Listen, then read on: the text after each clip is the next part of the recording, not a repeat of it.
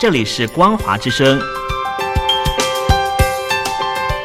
听众朋友，从现在开始，请您一起来关心最近发生的新闻事件。欢迎收听《光华随声听》。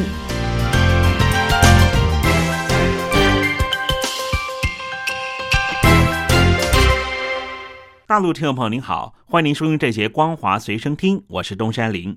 俄罗斯入侵乌克兰，让许多欧洲的长久中立国纷纷表态，转移了他们的态度。像是奥地利、瑞士政府最近先后表示，希望能够加入德国提出的“欧洲天空之盾”的倡议，集体空中防御机制，以应应俄罗斯的威胁。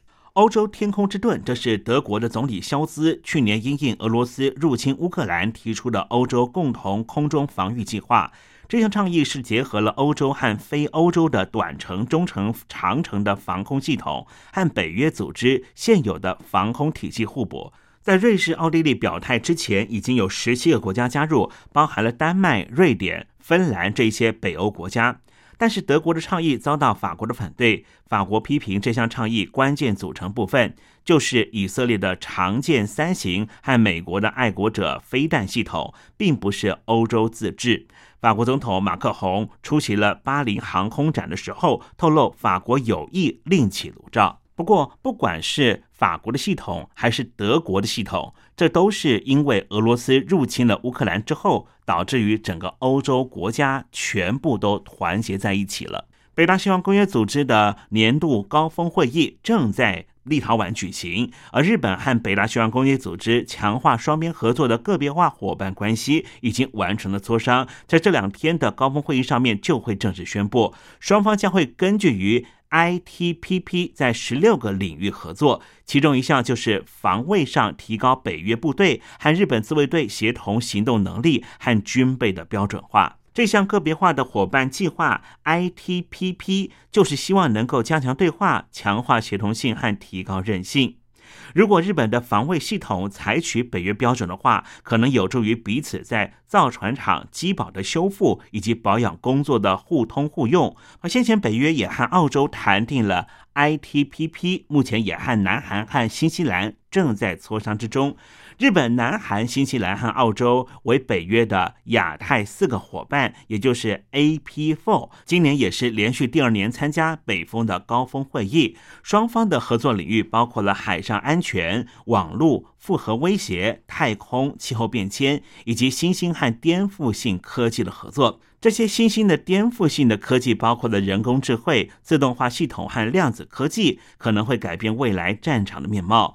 日本和北约正在着手讨论，针对于又称为是杀人机器人的自动化武器系统，制定相关的规范。整体而言，就是针对于日本、南韩、新西兰、澳洲这四个国家的个别能力需求和利益的交往结构，提供发展和北约部队的协同互通性的机会，也就是彼此在多个不同的安全议题上面进行充分的交流、共享情资的平台。正在立陶宛的首都举行的北约高峰会议，乌克兰方面呢，在先前明确的获得了邀请，要加入北约。虽然这件事情并非一触可及，不过根据外国媒体的报道，北约确定要成立北约及乌克兰的理事会。主办方的立陶宛的总统马塞达表示说，乌克兰没有办法在这一次的高峰会获邀加入北约，但是整个会议里面，乌克兰的总统泽伦斯基一定会得到非常非常多来自于北约更多的援助。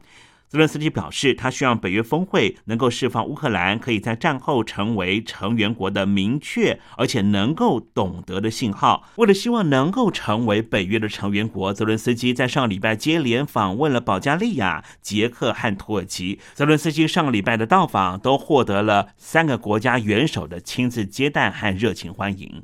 中国大陆最近失业的问题是非常非常的严峻，尤其是十六岁到二十四岁的年轻朋友，在城镇调查的失业率已经突破了百分之二十。我们马上来关注的是各城市方面的民众他们的现身说法。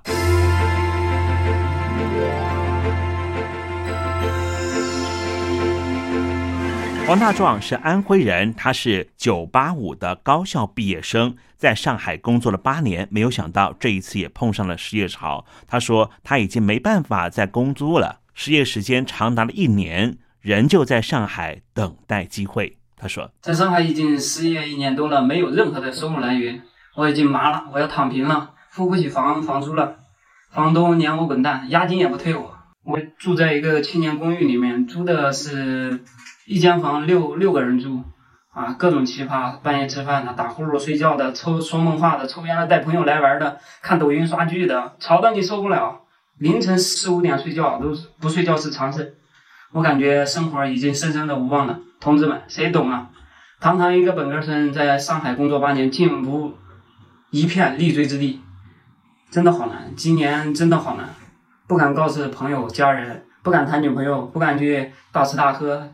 就连走在马路上多看小小姐姐一眼，也是深深的罪恶感，只能在深夜里痛苦的徘徊和挣扎。在城市的年轻人部分，事实上从去年十二月开始，最严重的重灾区基本上都是中国大陆的职缺上的明星行业，像是互联网或者各种的交易平台，包含了阿里巴巴、腾讯、网易有道、五八同城、万达、字节跳动、B 站。好大夫在线、新氧、京东等平台分别都以结构性调整、部门整并和降职调薪、只出不进的大幅度方式进行人事调动。原来在上海担任酒店经理的王小强，他是光华之声的听友，他告诉我们，之前在上海过得蛮好的，但是疫情之后。酒店的生意不好，他也只好回到四川的老家。他希望能够做个生意，卖饮料度时机。我们听王小强给我们发来的讯息。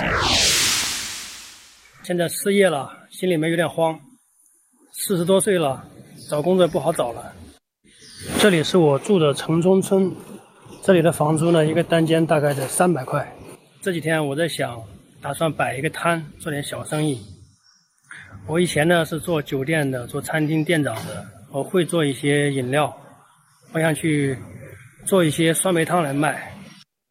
这条街是村子里面的一条主街，两边呢有很多店铺。这里是村口，打算就在我住的这个城中村的村口。可是呢，我又有点担心，因为这个地方呢人流量不大，消费不行。现在中国各地的求职人真的非常非常的多，尤其有很多的高校生又已经毕业了，更增加了求职上的困难。